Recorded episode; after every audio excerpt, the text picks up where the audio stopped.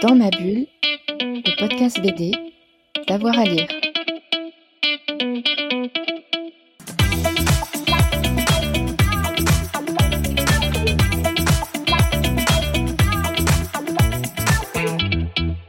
Bonjour à tous et à toutes, bienvenue dans ce nouvel épisode de Dans ma bulle, votre podcast 100% BD avec avoir à lire. Aujourd'hui, j'ai deux sujets à voir avec vous. D'abord, je voudrais évoquer une BD qui fleure bon la mauvaise foi et la charge contre les livres du développement personnel. Ça s'appelle Happiness dans ta gueule. C'est tout un programme avec une euh, jeune femme, quarantaine d'années, qui devient une star en conseillant à tout le monde de dire non, voire d'insulter les autres tout en pensant d'abord à elle. Euh, et puis il y a la maison d'édition, euh, la Valtinière, une maison d'édition qui, je cite, j'ai pris sur le site, développe des projets de bande dessinée pour jeunes vieux, mais aussi pour vieux jeunes. Voilà, on va pouvoir euh, en parler. Deux sujets, parce que j'ai le plaisir de recevoir avec moi Emmanuel Usan au scénario d'Happiness euh, dans ta gueule et Pascal Valti au dessin, mais également cofondateur de la maison d'édition. Bonjour à tous les deux. Bonjour. Bonjour. On va peut-être commencer un petit peu avec euh, cette joyeuseté, Happiness dans ta gueule, qui vient de, de sortir. Euh, Qu'est-ce qui vous a donné envie d'écrire euh, cette bande dessinée? Qui veut commencer? Vas-y, je vais laisser Emma- Emmanuel euh, parler. Euh, alors, c'est c'est parti d'un. euh, on, a vu euh, un documentaire avec Julia de Funès, la petite fille de, de Funès, qui écrivait un bouquin, je crois, là-dessus. Et en fait, je me suis dit, c'est dingue, je ne suis pas la seule à trouver le développement personnel complètement débile. Donc, euh, je me suis tellement retrouvée en elle. Euh, que voilà, c'est parti de là. On s'est dit, tiens, et on n'écrirait pas là-dessus, parce que c'est quand même un sujet qui, moi, me, me, turlupine. hein. Et voilà, on a commencé à, penser à des pistes. Et puis, il y a aussi, euh, euh, c'est tout un mélange. Il y a aussi euh, Trump qui a été élu après. Et on s'est dit, ah, c'est rigolo, n'importe quel débile peut être président de la République. Enfin, pas président de la. République, président, président. Voilà. Euh, et voilà, donc c'est Trump, c'est la connerie humaine et c'est Julia de Funès. Ouais, moi c'est un sujet qui m'e- m'exaspérait déjà avant, euh, même si je pense que ça a certainement une utilité pour pas mal de gens. C'est pas, on va pas jeter euh, le bébé avec l'eau du bain. Mais c'est vrai que par moment on voit des espèces d'injonctions au bonheur, à s'auto-gratifier, etc., qui sont à la limite de l'absurde. Et comme nous, notre fonds de commerce, c'est la satire. Bah, c'est un sujet qui était, super parce qu'on s'est dit si on pousse le, curseur un peu plus loin et, qu'on va au bout de ce mécanisme, qu'est-ce que ça peut donner? Alors on va pas euh, spoiler euh, l'histoire, mais on sent bien que en fait, en poussant ce- cette thématique jusqu'au bout, c'est-à-dire apprends à, t'assumer totalement avec le, le, con que tu as envie de devenir, euh, bah, en fait, on va pas générer une société super bienveillante. Donc euh, c'est- vraiment ce fil-là qu'on a tiré jusqu'au bout. Quoi. Euh, Il y, a- il y a deux personnages principaux, on, on- on va en parler. Mais la première, c'est Nathalie, quarantaine d'années, qui se retrouve sans emploi, un peu désœuvrée. Presque malgré elle, euh, elle se retrouve euh, coach, en tout cas star d'un développement personnel qui pense d'abord à soi. Comment vous ça. la définiriez un petit peu, Nathalie? Alors complètement malgré elle. Euh, bon, c'est une nana euh, euh, pas trop con, euh, assez désabusée. En fait, c'est un peu moi, je plaisante. Je me suis beaucoup inspirée de moi, cela dit. Euh, bah, et qui, se dit que, qui, voit la société d'aujourd'hui et qui euh, se dit que il y a quand même du boulot, quoi qui regardent sur Instagram les Instagrammeuses euh, à Dubaï, qui, qui regardent les mecs qui font cuire de la viande euh, en barbecue à Dubaï. C'est d'ailleurs euh, le, mec qui a les cheveux longs là et qui, et qui balance du sel sur des grosses, des grosses bidoches. Je précise que je suis végétarienne. Euh, c'est un peu le sujet en ce moment d'ailleurs. Euh, je suis assez. Enfin voilà. Et cette Nathalie, cette société-là, elle la trouve complètement débile. Voilà. Donc elle rencontre un débile en soirée, et ça tombe bien. elle va lui dire la première connerie qui lui vient à l'esprit, et euh, Banco, comme il est débile, il va foncer dedans, et, euh, euh, et ça va marcher. Ouais, parce que si- allez, allez-y, allez-y, Pascal. Non, non, pardon. Non, non, mais c'est un peu good cop, bad cop. quoi. C'est c'est ce qui est marrant, c'est dans ces tandems. euh, alors on, on a plein d'exemples au cinéma ou dans plein d'histoires de, de, de- des deux opposés. Et euh, si Emmanuel c'est un peu Nathalie, euh, Ryan Gosling c'est un peu moi. En fait. Non, non, non, Ryan Gosselin. Ryan Gosselin. Non, un crétin qui peut faire griller ses saucisses à l'Elysée, je me retrouve pas mal. Non, non, non, non, non, non, c'est pas du tout Pascal, heureusement. Non, non, mais ce qui est intéressant, c'est d'avoir euh, cette nana qui, en fait, est, à l'antithèse de, du développement personnel parce qu'en fait, elle a, finalement très peu confiance en elle. Et elle tombe sur un mec assez débile qui, lui, a totalement confiance en lui. Et, c'est ce qui va, euh, c'est la combinaison des deux qui va fonctionner. C'est qu'en fait, elle, elle théorise quelque chose et lui, il a la capacité de le médiatiser puisqu'il a absolument aucun état d'âme sur la, tous les moyens sont bons pour y parvenir, en fait. Et, euh, et c'est ça qui est intéressant, c'est que c'est effectivement ce que vous disiez tout à l'heure, c'est-à-dire qu'elle se retrouve emmenée malgré elle parce que lui, il a la capacité de mé- médiatiser euh, le contenu de- du bouquin qui n'existe pas, euh, parce qu'en fait, euh, rien ne l'arrête. Il, s'en fout complètement. Il, il- il vendrait un parking, de l'immobilier, des chaussures ou du développement personnel, c'est pareil pour lui. Ouais, lui, il veut faire du business, il veut faire de, de, de l'argent. Euh. Ce qui est drôle, c'est qu'elle est assez cynique, désabusée, elle comprend bien le jeu et en même temps, elle se laisse complètement entraîner. Et ce qui est savoureux, c'est quand même ce, ce type-là. Vous- C'est une caricature euh, Ah, bah, on s'est un peu lâché. Hein. Ouais, rien qu'au niveau du français, on a les yeux qui saignent. euh. Euh, il a une maîtrise du français plus qu'aléatoire. Euh, Je pense qu'on a, mis, on, on a mis dans ce personnage à peu près tout ce qu'on déteste. Voilà.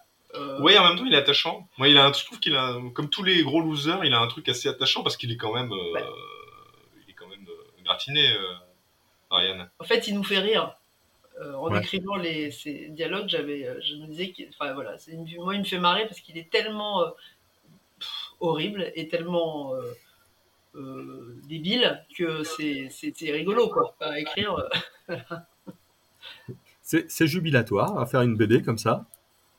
Ah oui, ouais. Moi j'aime, Ouais, ouais. bien parce que en plus là pour le coup on a vraiment créé une histoire euh, qui n'était pas du tout autobiographique ou voilà euh, et un peu. euh, je, je pense pas que demain la société se transforme comme dans notre livre. Enfin j'espère. Euh, donc c'était vraiment euh, limite de la science-fiction quoi et c'est assez rigolo parce que tout est permis.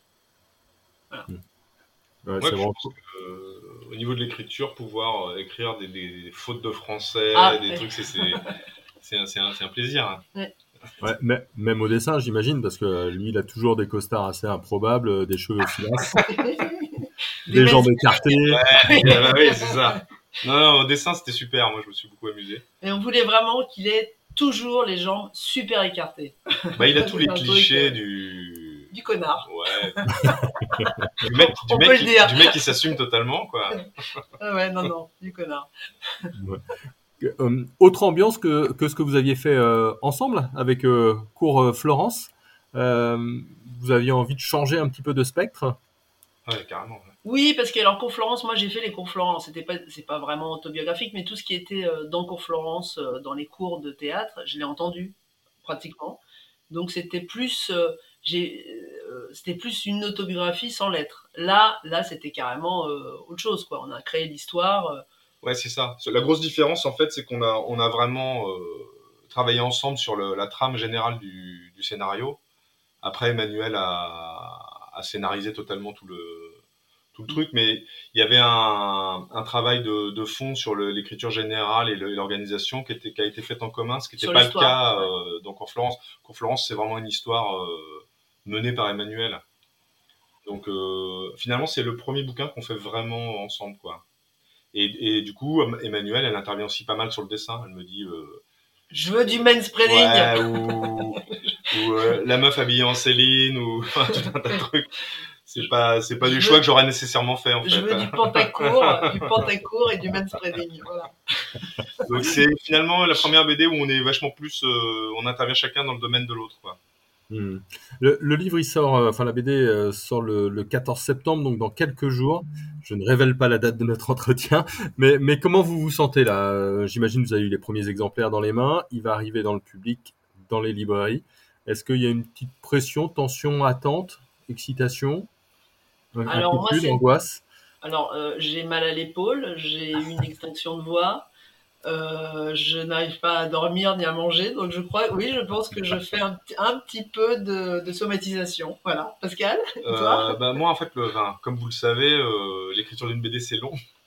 Donc en fait, bah, ça fait tellement longtemps que, que les choses évoluent petit à petit. En plus, on l'a on l'a bouclé en juin à peu près. Ouais. Et donc c'est horrible en fait, c'est des, des, des durées. on est un peu dans les starting blocks, donc on a un peu communiqué cet été avec les, les goodies, les casquettes, les machins et tout. Ce qui fait un peu patienter, mais c'est vrai que là, ça fait quand même longtemps qu'on attend la sortie. Donc moi, j'ai pas de pas d'angoisse du tout. Je suis pas, je suis assez fataliste sur le truc, mais en revanche, impatient, ouais. Impatient parce qu'on a envie de voir, bah oui, on a envie de voir si ça fonctionne, comment c'est accueilli, etc. Ça c'est sûr. on écrit pour ça, je pense. Mmh. Alors, allez-y, allez-y, pardon. c'est tout. D'accord. Euh, je l'ai dit, vous êtes euh, euh, cofondateur de la maison d'édition. Ouais. Donc, c'est pas tout à fait la première BD, c'est la 4 ou 5 ouais, Pour moi, c'est la. Parce qu'il y en a une que j'ai éditée sans, sans y participer avec Serge Bloch et Raphaël Porcheron à l'écriture et Serge au dessin. Mais sinon, toutes les autres, je suis intervenu alors soit seul, soit avec un co-auteur. donc c'est ouais, ça fait deux ans en fait qu'on a monté la maison d'édition, mais les titres avaient commencé à être faits avant, les deux premiers. Et euh, voilà, j'apprends en faisant, parce qu'en fait c'était pas du tout euh, un truc naturel quoi de monter une maison d'édition. Mais c'est un truc qui s'est fait parce qu'en fait la première BD, Malosol Beach avec euh, Anne Lorker, on se posait la question. Elle, était déjà chez Métayer qui ne fait pas de BD mais qui fait que du, du livre. Et euh, et en fait, moi, j'avais en tête toujours cette culture euh, de l'alternative, du punk, euh, du rap, avec les labels indépendants en musique. Ça se fait beaucoup. Beaucoup de groupes montent mmh. leur label pour avoir les mains libres. Pour, Et moi, de façon un peu naïve, je me suis dit, bon, bah, je, vais, je vais faire la même chose. Je vais monter un, label, je vais monter une maison d'édition, puis on verra bien comment ça fonctionne. La chance, c'est que je suis allé voir Hachette et on a, on, a été donc diffusé tout de suite par la DIF. Donc on a eu, même si on a un profil un peu indie comme ça, avec une toute petite maison d'édition, on a la chance d'avoir euh, un distributeur euh, qui a cru dans le projet et qui nous suit depuis et qui est super. Donc euh, on, a quand même un réseau de distribution qui est, qui est national, qui va bien. Mmh. Même si on est avec des petits tirages. Hein, on, salue Laurent Schnetter et Christophe Loupiac. Exactement. Au passage. on les aime très fort. Ainsi que tous les libraires. On adore les libraires. Ah ouais. Et puis leurs équipes, hein, parce que la DIF, c'est pas que deux. Bien sûr, c'est tous les autres euh, représentants. Comment vous définiriez un petit peu votre euh, ligne éditoriale, s'il y en a une? Bah, moi, ça a beaucoup été autofiction, euh, même si c'est pas que ça, mais on est, enfin, moi, en tous les cas, quand j'écris sur mes sujets, c'est beaucoup de l'autofiction. Et avec des co-auteurs, bah, ça dépend. Avec Annelore, c'était de la SF. Avec Emmanuel, euh, on ne sait pas de l'autofiction, là, ce qu'on a fait quand même. C'est vraiment pas. Non, c'est la... sociétal. Enfin, on a envie de parler de la société. Mais je crois qu'on écrit surtout pour des gens de nous. Quoi, oui, des vieux. Des vieux, hein, on écrit pour d'âge. Euh, on fait de la BD pour, pour des quadras, quinquas. Euh, il n'y a pas de limite, en fait. Des gens de 90 ans qui nous disent. J'espère. Oui, c'est vrai, on est là. Voilà. Comme vous, vous le disiez, des, des vieux jeunes, mais pas des jeunes jeunes, quoi. C'est ça. On, ce, que, ce, que, vous disiez au départ, on, écrit pour des, des, jeunes vieux ou des vieux jeunes, mais pas de jeunes jeunes ni de vieux vieux. Hmm. C'est clair. en fait, on fait, de l'humour qui nous fait marrer, donc, euh, enfin voilà, si ça nous fait pas marrer, il n'y a pas d'intérêt, enfin pour nous. Donc on fait de l'humour qui nous fait marrer et on a, on est des, on, est, 50 ans, on est vieux. Hmm. Et on est surtout euh, très friand de, choses quasi euh, du quotidien. Quoi. Enfin, on n'est pas dans des fictions hyper alambiquées, à part Malosol Beach qui est un peu différent, qui est un peu hors norme par rapport aux autres, aux autres, mm. bouquins qu'on a pu faire. Et même celui de Serge et Raphaël sur la paternité, c'est pareil. Il est, il est encore, c'est, Raphaël était jeune, jeune père et il digresse sur le rapport à son enfant, donc un, mec d'une quarantaine d'années avec un enfant de 5 ans, et Serge Bloch, qui est le, dessinateur vedette des enfants avec Sam Sam et euh, Max et Lily et tous les trucs, euh, lui, il, digresse en dessin. Et euh, le, ping-pong est assez marrant, quoi. Bon, c'est pareil, c'est un peu ovni, c'est pas du tout une BD, mais c'était super de monter ça comme projet. parce qu'il y a aussi l'extension du domaine de la loose. Ça, alors ça, c'est moi, c'est très autobiographique parce que j'ai été enseignant en école d'art pendant 20 ans, même je continue un peu, mais donc euh, là, c'est une école de design. Et, euh, et comme tous les enseignants, enfin moi j'ai toujours envie de déconner. Le, rapport aux étudiants. Et il y a quand même un protocole dans le rapport aux étudiants qui est toujours un peu compliqué parce qu'on est censé euh, dispenser un savoir, dispenser. or moi, je passe mon temps à douter, donc c'est compliqué de, transmettre quelque chose quand on est soi-même en questionnement. Et les étudiants, ils ont du mal avec ça. Enfin, et en même temps, ça a toujours donné des choses assez intéressantes et j'ai toujours eu des rapports assez, euh, assez cool avec les étudiants. Mais c'est vrai que du- de la part de l'administration, c'est pas toujours ce qui est attendu d'un enseignant. Mais N'y aurait-il pas quand même, euh, je vais prendre ma voix sérieuse, euh, n'y aurait-il pas une critique sociétale euh, de la culture, euh, de la réussite à travers les titres de votre maison d'édition? Bah si, moi, je- moi de- tout ce qui me touche, c'est les, Ah, les, les ratés, c'est les, les losers, c'est c'est le, le mec qui se prend les pieds dans le tapis. euh, On trouve les losers quand même beaucoup plus euh, attachants que les winners. Je, voyais dans la rue, je passais et je voyais sur un kiosque qui a quand même un magazine qui s'appelle Winner Magazine, je crois, ou un truc comme ça. Et je suis hallucinée que ce truc existe. Je me dis, mais qui achète ça Les winners Ou ceux qui veulent winner? Je, je sais pas, enfin, ça me, voilà. moi la win me, fascine. En même temps, c'est bien de winner, hein, mais bon, euh, Ouais, parce que Loser Ouais. Magazine, ils n'ont pas eu les crédits, ils l'ont pas fait, quoi, finalement. voilà. Mais je pense qu'un loser magazine serait certainement beaucoup plus intéressant à lire. Et ça parlerait à un peu plus de gens. Quels sont un peu vos, vos prochains titres, là, sur, sur quoi vous travaillez? Alors là, euh, Alors là, oui. on a on a un sujet sur le manga. On va pas rentrer trop dans le détail parce Ouais. que bon, c'est pareil, c'est toujours avec notre, euh, alors Oui. c'est avec Emmanuel ça. Oui, manga. parce que alors moi je précise, je, je, je n'aime pas du tout le manga, je comprends pas. Donc j'ai voulu faire un manga. Et moi, je, je lis des mangas, mais je lis des mangas de vieux en fait. Je, j'aime bien Mizuki, j'aime bien euh, Akira, j'aime bien euh, donc et tout- toute la veine des mangas un peu adolescents, euh, One Piece et machin truc. Je, je, je- j'arrive pas à rentrer dedans. Ça fait longtemps que tu plus adolescent en même temps. Non, c'est sûr. Et euh, donc on- on- c'est quand même et puis c'est un genre qui marche bien et ça m'amuse euh, moi en tous les cas graphiquement de, de, de, de venir questionner cette histoire du manga.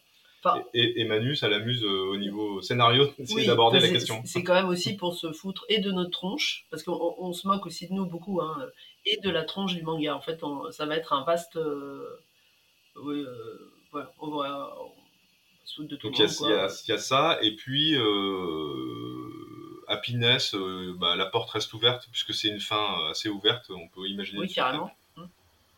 Voilà. Carrément. Après, il y a plein d'autres choses encore en, en banque, mais on, on va pas rentrer dans le détail de ça. ça sera un peu... Ah oui, on a, des, on a plein, plein Mm. d'idées. Ça marche. Merci beaucoup à tous les deux.